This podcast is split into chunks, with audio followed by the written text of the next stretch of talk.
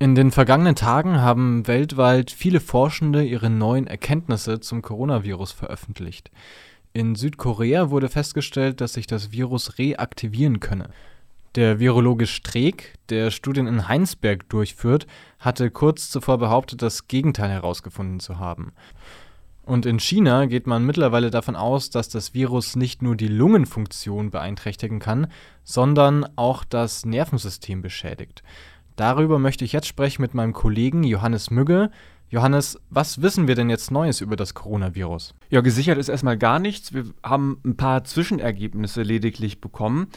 Und die muss die Wissenschaft noch kritisch diskutieren, wenn denn auch die ähm, Papers vorliegen. Zum Teil fehlt da noch der Zugang zu den äh, vollständigen Papieren, zum Teil ist das auch überhaupt nicht einsehbar. Die braucht man aber, um die Aussagekraft der Ergebnisse einschätzen zu können. Man muss gucken, passen die Methoden, was ähm, haben die Methoden für Probleme, was kann die Studie eventuell doch nicht aussagen, wo liegen also die Grenzen dieser Studien. Und eventuell wird man auch feststellen, dass die ein oder andere Durchführung ähm, Fehler mit sich führt. Und auch ein ganz wichtiger Punkt ist, dass Ergebnisse ja äh, wiederholbar sein müssen. Das heißt, ähm, es braucht auch Studien, äh, die dann sozusagen die vorangegangenen Erkenntnisse nochmal überprüfen und zum selben Ergebnis kommen müssen. Das haben wir im Moment noch nicht. Chinesische Forschende sehen ja Hinweise jetzt dafür, dass das neuartige Coronavirus das Nervensystem schädigen kann. Wie weitreichend sind denn jetzt eigentlich die Folgen des Virus? Ja, auch das ist wie alles, was wir jetzt besprechen, wirklich ähm, mit Vorsicht zu genießen. Die Annahme aus China ist ein äh, vorläufiges Fazit einer Studie mit 214 Corona-Infizierten. 214 ist jetzt mal betrachtet, dass wir schon über zwei Millionen gemeldete Infektionen auf der Welt haben, eine sehr geringe Zahl. Man kann mit 214 arbeiten, aber ähm, als einzige Erkenntnis doch zu wenig. Es ist nicht repräsentativ für alle. Genau, und es ist ja auch nur China. Wir müssen erstmal schauen, was aber diese 214 äh, Infizierten uns näher bringen können. Ein Drittel dieser 214, die zeigten nämlich Symptome für Schäden am Nervensystem. Das ist also zumindest erstmal ein Hinweis. Und wenn man sich das dann genauer anschaut, dann sieht man, ähm, 16,8 Prozent davon ähm, hatten Schwindelsymptome, 13,1 Prozent Kopfschmerzen. Und dann gab es bei äh, um die 5 bis 6 Prozent äh, die bekannten Störungen im äh, Geschmacksempfinden und im Geruchssinn. Und bei 2,8 Prozent bei sechs Patienten, also da sieht man, dass es wirklich sehr wenig sind, äh, gab es sogar Schlaganfälle. Und da muss man natürlich jetzt erstmal rausrechnen, bei sechs Fällen kann es eventuell auch andere Vorerkrankungen gegeben haben, äh, die dann eher sowas auslösen. Oder war es wirklich das Coronavirus? Und über die Probleme beim Schmecken und Riechen, da gab es ja bereits Berichte. Das scheint also sich äh, langsam zu verstetigen. Aber äh, beim Schmecken und Riechen wissen wir, das sind auch nur äh, temporäre, also vorübergehende Erscheinungen.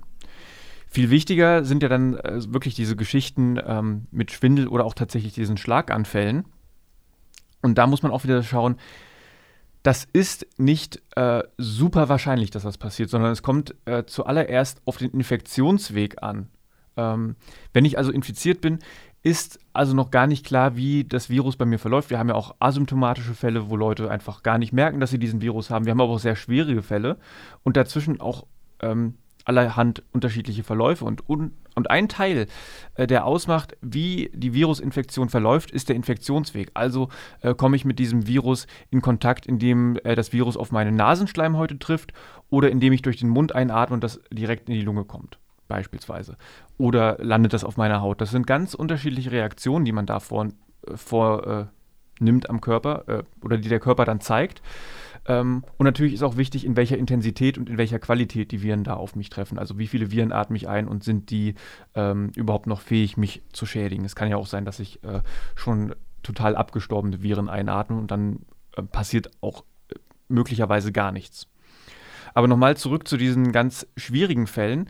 Äh, aus dieser Studie schlussfolgert man, dass es auch sein kann, dass, äh, dass wir wirklich Schäden am Nervensystem finden können. Und äh, das würde natürlich Schwierigkeiten mit sich bringen. Äh, wir sehen auch schon, dass es einige Erkenntnisse gibt, wo man vermutet, es könnten Hirnhautentzündungen geben oder Beschädigungen und Entzündungen am Hirnstamm. Und das wäre tatsächlich äh, tragisch, weil in diesen Fällen, wo der Hirnstamm entzündet ist, äh, Therapien massiv erschwert würden, denn der Hirnstamm kontrolliert zum Beispiel auch die Atmung und die Atmung ist ja eines äh, der Systeme, die ja zum einen lebenserhaltend sind, aber auch beim Coronavirus besonders angegriffen werden, wenn wir zum Beispiel auf die ganzen Fälle schauen, die zurzeit künstlich beatmet werden müssen auf Intensivstationen. Aber auch da muss man sagen, ähm, 214 Fälle, ähm, davon ein Drittel und davon ein Bruchteil mit diesen massiven ähm, Nervensystemschädigungen. Da muss man noch weiter forschen und man muss auch schauen, für wie langanhaltend äh, diese Nervenschädigungen dann sein würden. Also zusammenfassend könnte man sagen, es kommt auch auf die, den Verlauf der Infektion darauf an, ob und wie das Nervensystem geschädigt wird. Genau, da gibt es viele Faktoren. Inzwischen gibt es ja auch die viel besprochene Heinsberg-Studie. Was können wir denn jetzt aus dem Landkreis lernen, der in Deutschland besonders betroffen vom Coronavirus ist? Ja, also da äh, streitet man sich noch munter, was man dann wirklich aus diesen äh, bisher veröffentlichten Zwischenergebnissen lernen kann. Wir haben da nämlich ein Problem. Es sind erstmal nur Zwischenergebnisse. Das wissenschaftliche Paper liegt auch hier nicht vor. Es war so sagen die Virologen vor Ort, der Versuch, die Erkenntnisse, die man hat, so früh wie möglich zu teilen. Problem an der Stelle ist, das wurde nicht durch die Wissenschaftler selbst getan, sondern durch eine PR-Agentur und nicht irgendeine PR-Agentur, sondern äh, die PR-Agentur vom ehemaligen Bild-Chefredakteur Kai Diekmann. Äh, nur weil es Kai Diekmann ist, ist das noch kein Problem. Aber diese PR-Agentur hat im letzten Jahr ähm, Schlagzeilen dadurch gemacht, dass sie ein Krebsmittel angepriesen hat als teilweise sogar Wundermittel, obwohl es dafür überhaupt keine Studien gab, die das irgendwie nachweisen können.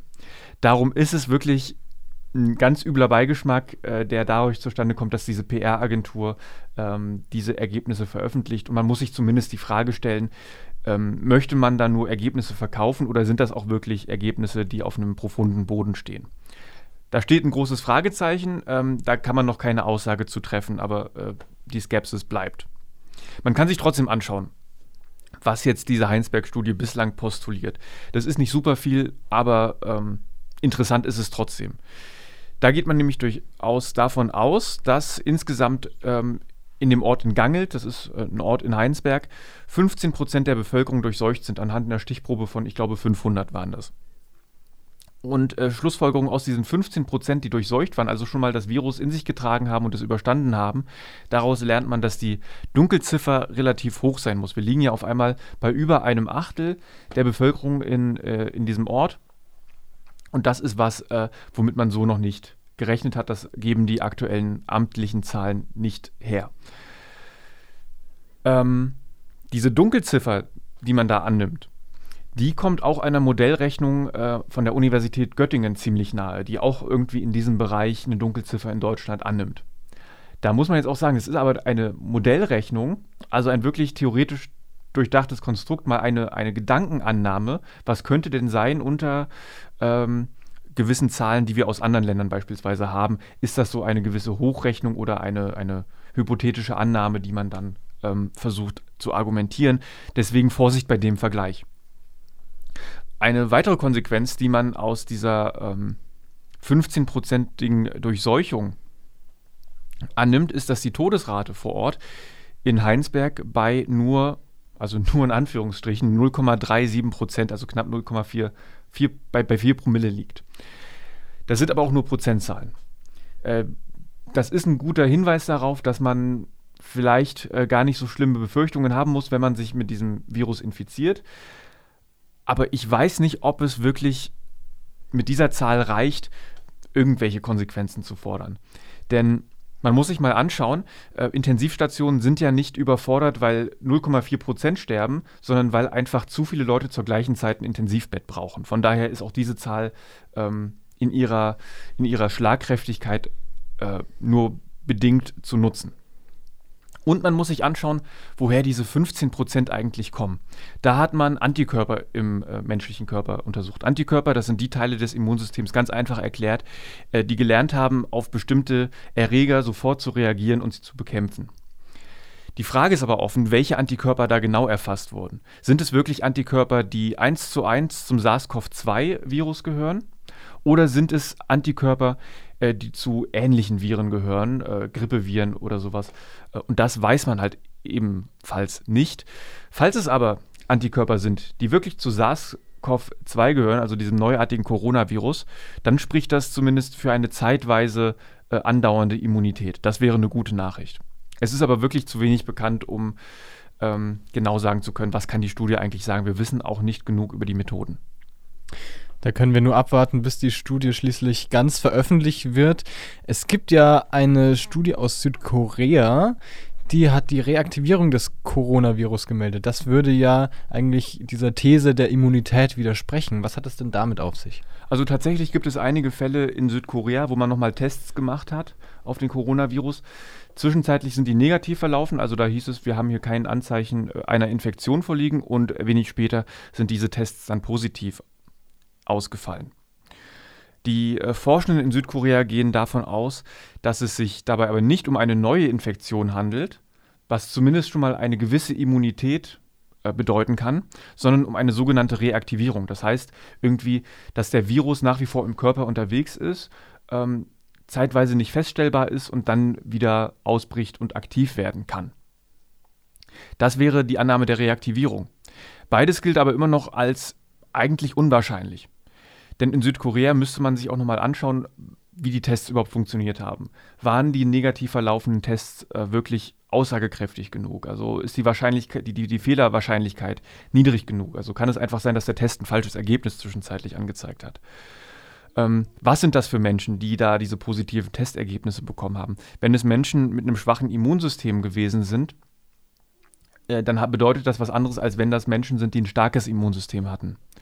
Und es könnte auch sein, dass die Tests wirklich äh, nicht nur falsche Ergebnisse geliefert haben, sondern auch ungenau waren. Denn es kann natürlich sein, dass man noch irgendwelche äh, Überreste des Virus in sich trägt. Die sind aber gar nicht unbedingt äh, gefährlich, sondern einfach so abgestorbene, wirklich Überreste, wie so, wie, so, wie so Abfall des Virus sozusagen der dann nicht dazu führen kann, dass man wieder krank wird, sondern einfach nur, das muss abgebaut werden und ausgestoßen werden. Das kann sich nicht vermehren. Ähm, es bringt äh, dem Virus nichts, ähm, mit diesen Überresten äh, im Körper unterwegs zu sein, weil die sich nicht vermehren können und auch äh, Infektionen nicht weitergegeben werden können. Deswegen muss man auch da nochmal gucken, ähm, was es mit dieser Reaktivierung, die da vermutet hat, auf sich hat. Auch da muss man weiter forschen. Das scheint mir so, als würde es sowohl in Südkorea als auch in Deutschland und in Heinsberg viele Unklarheiten noch geben.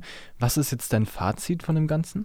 Ja, wir wissen zu wenig. Das könnte man ganz kurz sagen. Also äh, Ruhe bewahren, weiter forschen und äh, nicht bei jeder Schlagzeile äh, in, in Angst äh, aus, ausarten und dann äh, die eigene Wohnung ähm, komplett barrikadieren.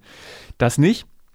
Aber auf der anderen Seite müssen wir trotzdem äh, eine gesunde Portion Panik in uns tragen, weil wir zu wenig wissen und weil wir auch noch sehr weit davon entfernt sind, dass wir diese sogenannte Herdenimmunität haben oder vielleicht sogar besser noch eine Impfung. Und das wird noch einige Zeit dauern. Das heißt, wir sollten uns schon äh, so panisch verhalten, dass wir vorsichtig sind, äh, was die Kontakte mit anderen Menschen angeht, egal was jetzt diese äh, Zwischenergebnisse sagen oder halt eben nicht. Wir wissen zu wenig und wir müssen weiter vorsichtig bleiben. Vielen Dank, Johannes Mügge. Wir haben gesprochen über die aktuellen Zwischenergebnisse in der Corona-Forschung.